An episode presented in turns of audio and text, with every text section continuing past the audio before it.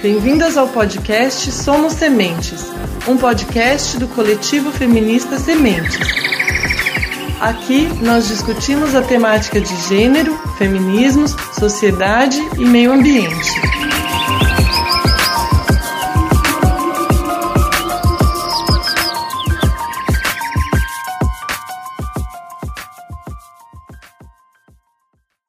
Olá, eu sou a Andressa.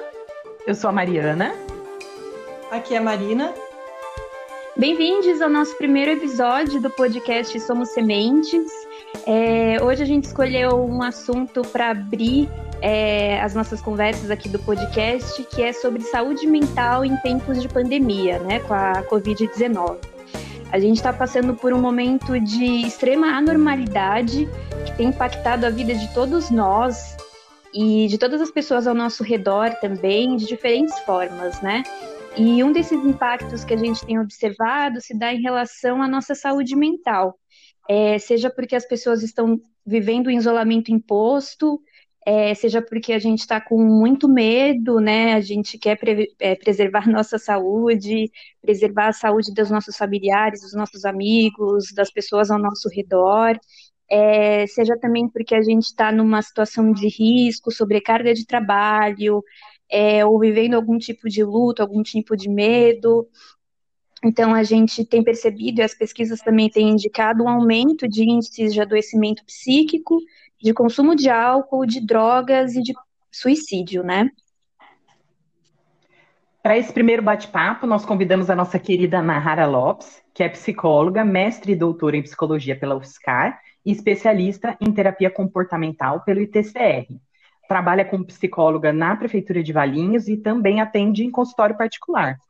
E, além disso, é integrante do coletivo feminista Sementes e apresentadora aqui desse canal. Bem-vinda, Má. Oi, Mari. Oi, meninas. É um prazer estar aqui e eu espero poder contribuir um pouquinho sobre esse tema com vocês hoje. Nara, para a gente introduzir o assunto do dia e começar a nossa conversa, a gente gostaria de saber como que você define saúde mental. Então, Ma, um primeiro ponto que eu acho que é importante da gente destacar é que o modo como a gente entende saúde mental hoje não é uma compreensão que a gente possa dizer neutra, né? Ela foi construída dentro de um momento histórico e a partir do contexto social, político, econômico em que a gente vive. Então, atualmente, a Organização Mundial da Saúde define saúde mental como um estado de bem-estar no qual um indivíduo percebe as suas próprias habilidades, pode lidar com os cotidianos, pode trabalhar produtivamente e é capaz de contribuir para a sua comunidade. Em relação a essa definição, eu entendo que a gente pode pensar em algumas questões que eu considero críticas, né, que envolvem essa compreensão de saúde mental. Uma delas, ao meu ver, é essa centralidade no indivíduo, deixando de lado, por exemplo, alguns determinantes sociais importantes da saúde mental.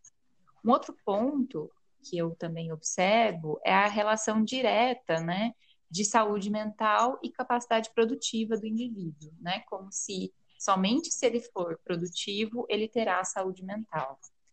É, historicamente, a gente pode observar que a compreensão de saúde mental e o próprio cuidado que é oferecido né, nos momentos de sofrimento e adoecimento psíquico, ele se centra muito no sujeito, seja na, na compreensão né, desse sujeito a partir das suas estruturas internas, ou seja no próprio cuidado ligado aos determinantes biológicos dos transtornos mentais.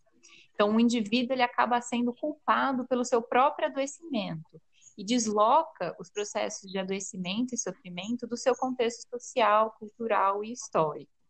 É, mas eu acho que é muito importante de destacar que o nosso modo de viver produz muito sofrimento e adoecimento, sendo importante então compreender a saúde mental também dentro desse processo histórico socialmente determinado. É, de que forma você acha que com a pandemia agravou ainda mais é, as formas de sofrimento e de adoecimento que a gente já tinha antes da pandemia, né? Como isso se tornou mais presente e se intensificou mais? Então, André, eu acredito que a pandemia ela vai impactar de forma diferente cada um de nós, né? Especialmente se a gente pensar que o Brasil é um país bastante desigual, né? Então, eu entendo que há várias realidades possíveis nesse momento de lidar com a pandemia, né? É, mas apesar disso, eu entendo que a gente pode é, encontrar alguns elementos em comum, né, desses novos tempos para a maior parte das pessoas. Então, de certa forma, a gente teve que mudar a nossa rotina, os nossos hábitos, né? Então, para aqueles que puderam, o trabalho veio para dentro de casa, a escola dos filhos veio para dentro de casa, a gente tem que limpar as compras quando a gente chega do mercado, usar máscaras para sair, né? Tem toda uma rotina nova de higiene. É, por conta da quarentena, a gente se vê mais distante das redes socioafetivas, né, das nossas redes afetivas. É, há um sentimento maior, né, de solidão. É, a gente não sabe mais o que fazer dentro de casa. Né, então, a gente esperava que a quarentena durasse, durasse aí por volta de dois meses e a gente está há quase cinco meses em isolamento. Então, isso tem um impacto também muito grande. É, de certa forma, a pandemia também nos coloca mais próximos da morte, seja a nossa própria morte, a morte das pessoas que a gente ama, né? É, a gente tem que lidar, então, com esse temor da morte e entendendo que a morte por Covid é uma morte mais dolorida, solitária. É, a gente também, nesse momento, não está podendo vivenciar diversos rituais culturais né, como velórios, enfim, que nos ajudam a lidar com esse sofrimento de perda nesses momentos, né? Também existe uma grande incerteza sobre o futuro, né, e, e sobre como será o impacto econômico dessa pandemia, né? Então isso tudo vai gerando bastante sofrimento emocional. É, Ná, eu acho que o mais difícil é, de fato, lidar com essa incerteza, né, de não saber quando tudo isso vai acabar, ou até se tudo isso vai acabar, isso acaba gerando muita angústia né, nas pessoas. Ah, eu achei interessante também quando você disse que a pandemia impacta as pessoas de formas diferentes, né? Nós sabemos que, historicamente, as mulheres são mais impactadas em contextos de crise, e eu, eu imagino que com o coronavírus não tem sido diferente, né? A gente tem visto aí inúmeras reportagens que apontam que as mulheres acabam é, ficando responsável por todo o trabalho doméstico e de cuidado em geral no, no âmbito familiar, né? Seja das crianças, dos idosos, dos familiares em geral, né? Além de seguirem desenvolvendo a sua atividade profissional, né? Como você tem visto a situação das mulheres é, diante dessa pandemia? Legal, Mari. É, como eu comentei antes, realmente, né, tem muitas possibilidades de se viver essa pandemia. Então, inclusive para mulheres, né? Então, tiveram mulheres que puderam transferir o seu trabalho para dentro de casa, né? Mas agora tem que lidar com um acúmulo ainda maior de tarefas, né? Então, o próprio trabalho, que agora está dentro de casa, a educação, o cuidado dos filhos, mas também agora a escolarização dos filhos, né? E o próprio trabalho doméstico, né? É, inclusive, você citou aí né, as pesquisas, uma pesquisa da Gênero e Número e da Sempre Viva, organização feminista, é, apontou que metade das mulheres brasileiras passou a cuidar de alguém durante a pandemia, né? Então, realmente há um aumento muito significativo da sobrecarga de trabalho para essa mulher, especialmente o trabalho de cuidado, né? É, para aquelas mulheres que continuaram trabalhando fora de casa, seja porque é, nós mulheres, né, somos a, a, maior parte dos trabalhadores da linha de frente da pandemia, né, então 90% da, é, é, dos enfermeiros são mulheres e 87% dos técnicos e auxiliares de enfermagem também são mulheres. Ou também porque são é, é, as mulheres também têm mais dificuldade de abrir mão, porque não podem, na verdade, né, abrir mão da renda advinda do trabalho, né, especialmente se a gente considerar que 42% das mulheres têm a sua principal fonte de renda vinda do trabalho informal, né? Então, para os homens, né, em comparação, essa, essa porcentagem é só de 20%, né? E hoje, no Brasil, a gente tem que quase 40% das mulheres são as chefes da família, das famílias que têm filhos, né? Então, é, essa já também é uma realidade bastante pesada para as mulheres, né? É, somado a isso, a gente também identifica um aumento da violência sofrida pelas mulheres, especialmente quando a gente considera que a maior parte das agressões contra a mulher ocorrem dentro do ambiente familiar, né? É, e aí a gente entende, então, né, a gente pode pensar que tem um número enorme de mulheres isoladas em casa com seus próprios agressores, né? É, um ponto importante é que uma boa parte das, é, das, denúncias de violência contra a mulher, elas aconteciam no momento em que a mulher estava se deslocando para o seu ambiente de trabalho, né? É, e, e, hoje, se a gente pensar que essa mulher agora está isolada dentro de casa, então a gente também tem um problema aí, né? E a gente também pode pensar num certo enfraquecimento das políticas públicas que amparavam muitas dessas mulheres, né? Então, quando a gente pensa, por exemplo, que creches e escolas estão fechadas, né? É, então, eu acho que isso tudo também mostra um, um certo desamparo aí que as mulheres estão vivendo nesse momento. Esse cenário todo de sobrecarga no âmbito reprodutivo, do risco no trabalho na linha de frente, as violências domésticas, eles, esse cenário já tem mostrado seu impacto, né, na, inclusive pesquisas recentes sobre o impacto da pandemia na saúde mental têm identificado que as mulheres têm sentido mais tristes e ansiosas em comparação com os homens, né? É, Para além dessa questão de gênero e de uma forma geral, Quais você diria que têm sido as principais reações emocionais durante a pandemia? Bom, mas eu acho que é legal a gente pensar que a gente está vivendo um evento bastante anormal, né? Mas que para este evento a gente pode esperar algumas reações que a gente pode entender como normais. Então, dentre elas, a gente pode citar, por exemplo, o medo de adoecer, de morrer, de perder pessoas queridas, de perder os meios de subsistência, né, o medo de transmitir o vírus para pessoas que a gente gosta, enfim, ou até de ser estigmatizado no caso dos trabalhadores da saúde, né? É, acho que nesse momento também é esperado que a gente tenha algumas sensações de impotência, né, de se, nos sentir mais irritados, angustiados, tristes, né, é comum alterações do sono, do apetite, né, tanto é, um aumento do sono do apetite ou também né, um, situações de insônia ou de perda de apetite. Pode haver também uma intensificação dos nossos pensamentos sobre a saúde, né, da nossa família, pensamentos sobre morte e morrer, sobre a pandemia, né? É, entendo que também é relativamente normal que haja um aumento dos conflitos interpessoais, seja no âmbito da família como no ambiente de trabalho, por exemplo, né? É, e aí eu entendo que é importante que a gente fique atento à persistência dessas reações, especialmente quando elas começam a atrapalhar de forma mais significativa as atividades da nossa vida diária, incluindo aí as nossas atividades de lazer, de descanso, né, e não só as produtivas. Sim, com certeza. Na, é, nesse caso, a gente precisa avaliar quando é necessária uma ajuda mais especializada, né, de psiquiatras, psicólogos, enfim, profissionais da saúde. E ainda sobre essa questão de reações emocionais, como a gente citou lá no início do podcast, né, algumas pesquisas têm indicado aumento no número de suicídios nos últimos meses, né?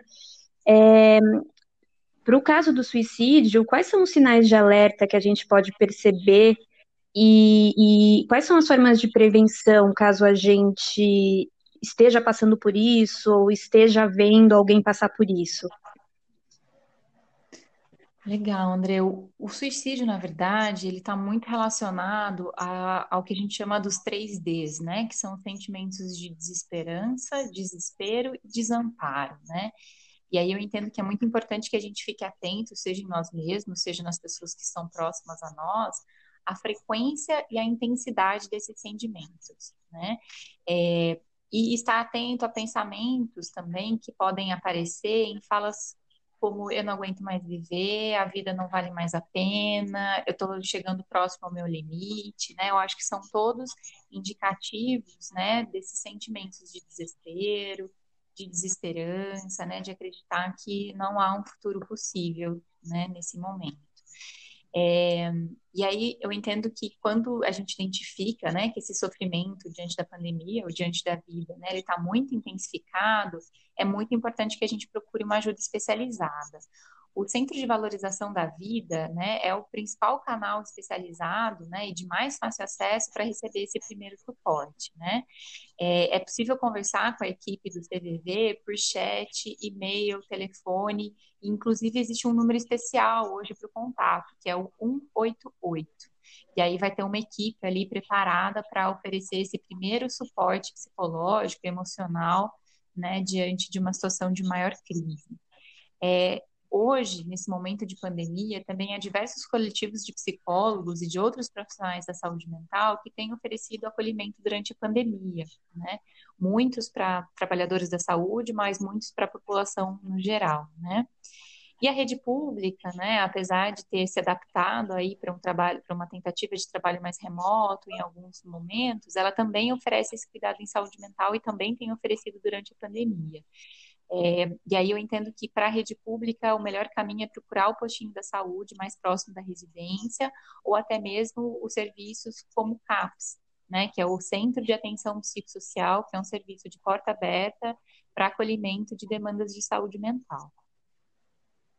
Legal, Ná. Então ficam aí os contatos dos canais de ajuda especializada, pessoal. Legal a gente anotar e divulgar, né, para as nossas redes de contatos. Na, nessa linha da prevenção, como é que a gente pode se cuidar nesse momento de pandemia? O que, que a gente pode fazer? Legal, Mari. É, um bom exercício, eu acho, para esse momento é lembrar de outras situações estressantes que a gente já viveu e o que, que a gente fez para lidar com esses momentos. Né? Então, talvez a gente não tenha vivido uma pandemia antes, mas muito provavelmente a gente já viveu alguma situação difícil, como uma separação, a perda de uma pessoa muito querida, ou mesmo mudanças mais drásticas ou repentinas na nossa vida. É, e aí, como será que a gente lidou com essas situações antes? Né? Não tem uma receita de bolo, e para cada um pode haver uma estratégia que vai funcionar melhor. E aí eu acho que revisitar aquelas estratégias que já funcionaram em outros momentos da nossa vida, eu acho que pode ser um bom primeiro passo aí para a gente é, pensar como se cuidar nesse momento. É, Aí, para além, além disso, né, talvez tenha algumas, alguns, uh, algumas estratégias que a gente possa olhar nesse momento, né? Então, tentar reconhecer e acolher os nossos sentimentos, né? Então, tá tudo bem ter medo, se sentir triste ou angustiado em alguns momentos durante a pandemia. É, outro cuidado importante é olhar para as nossas próprias necessidades e principalmente considerando os trabalhadores da saúde, né? É, ou pessoas que estão tendo uma sobrecarga de trabalho grande eu tenho tido um tempo para as atividades de lazer, de descanso, eu tenho me alimentado bem, né? É, olhar para essa rotina, né? Principalmente quando a gente traz o trabalho para dentro de, de, casa, isso às vezes pode se perder um pouquinho. É, com a quarentena, o distanciamento, alguns dos nossos compromissos que organizavam a nossa vida, né, a nossa rotina, é, ela, elas se perderam, né? Então, a gente não tem mais horário para entrar no trabalho, para levar os filhos na escola. E aí, buscar alguma rotina mínima nesse momento pode nos ajudar a nos organizar melhor diante dessas mudanças todas, né? A gente não precisa de uma rotina rígida, mas ter um horário para acordar, para dormir, fazer as principais refeições pode ajudar bastante. É, há também algumas estratégias mais direcionadas para reduzir o que a gente chama de estresse agudo, né? E como sempre, a gente vai ter que testar para ver o que melhor funciona para a gente.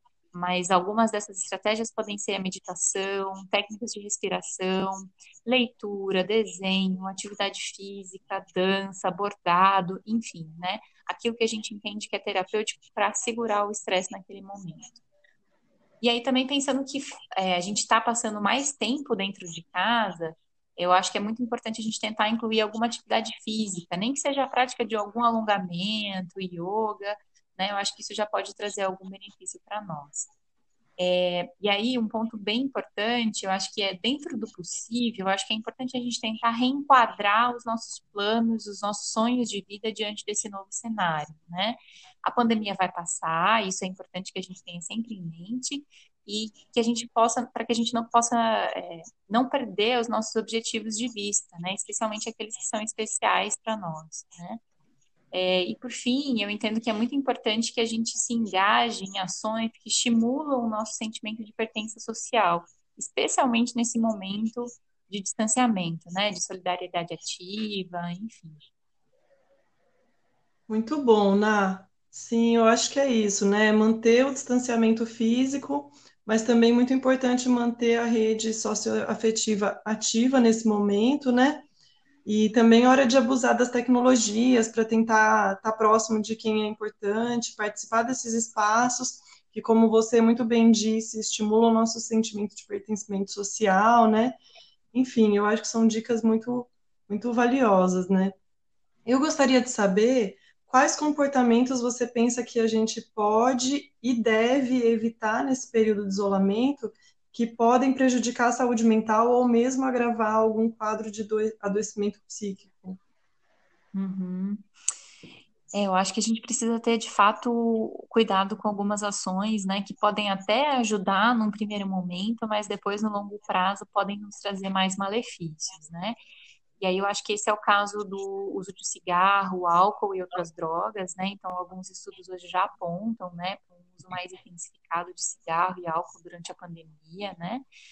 É, e além disso, eu acho que é importante a gente colocar algum limite para o acesso das coberturas da mídia, né, sobre a pandemia, especialmente, né. É claro que eu entendo que é muito importante que a gente se mantenha informado, para que a gente se mantenha em contato com a nossa realidade, né, mas talvez determinar alguns horários para isso, selecionar canais de comunicação confiáveis para se informar, se afastar de coberturas que tendem a ser muito sensacionalistas, né? Eu acho que essa é uma estratégia mais ponderada para que a gente não sofra de tanta ansiedade, né? É, outro cuidado, né, que você já pontuou e que eu acho que é sempre importante ressaltar é para a gente não se isolar, né? Então a gente precisa nesse momento estar fisicamente distante das pessoas que a gente ama, mas a gente precisa também nos manter afetivamente próximos dessas pessoas, seja por meio de ligações, mensagens, chamadas de vídeo, né? Eu acho que, por fim, um outro cuidado, né, é com esse imperativo da produtividade, né? Então, não é porque a gente está em casa que a gente precisa estar o tempo todo ocupados, produzindo, né? Seja com o trabalho, que eu entendo que também tem aumentado muito a demanda das pessoas que estão trabalhando em casa, seja com outras atividades, né? É, há muitos recursos que estão sendo disponibilizados nesse momento por conta da quarentena, seja, seja em cursos, plataformas de streaming, as lives, enfim. Mas a gente também precisa de momentos de descanso, de ócio nesse momento. Né? Com certeza, Ana. É, são ótimas dicas. E foi o que você comentou, né? É, nós é, estarmos isolados fisicamente não significa que a gente tem que deixar é, e ficar isolados também emocionalmente. Então, a gente precisa conversar, é, seja por vídeo, enfim, qualquer forma que a gente puder estimular isso na gente para evitar esse isolamento é sempre muito bom.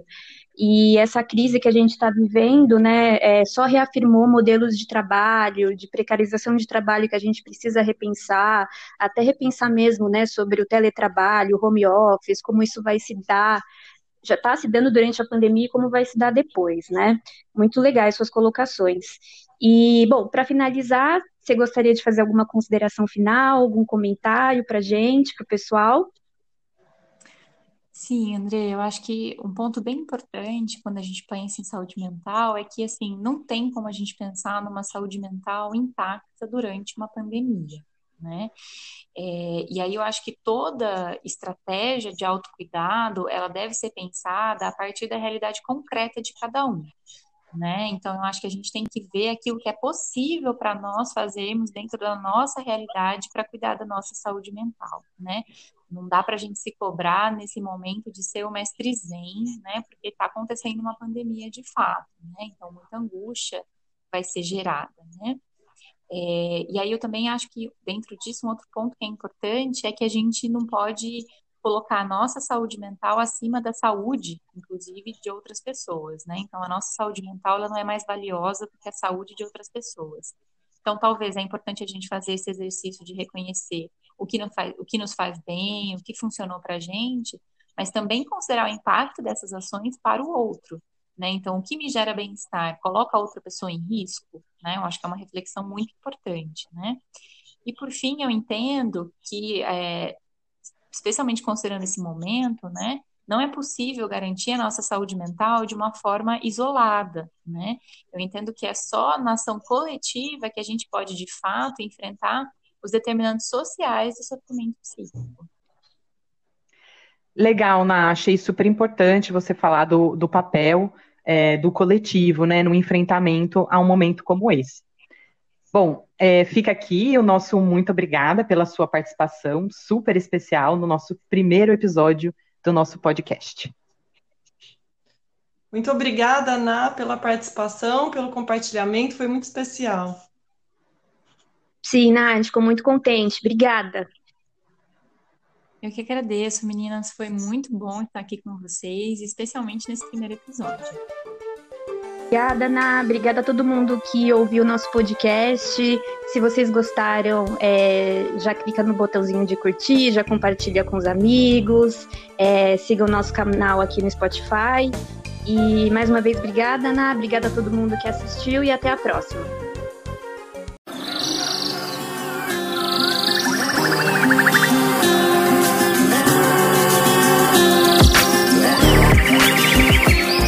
Esse foi o podcast Somos Sementes, do coletivo feminista Sementes. Até o próximo encontro.